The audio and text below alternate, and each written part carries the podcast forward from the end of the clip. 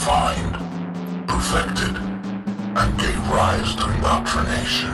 Something more. Only the harvest. To solve this problem, we created an intelligence with a mandate to preserve life at any cost. As the intelligence evolved, it studied the development of civilizations.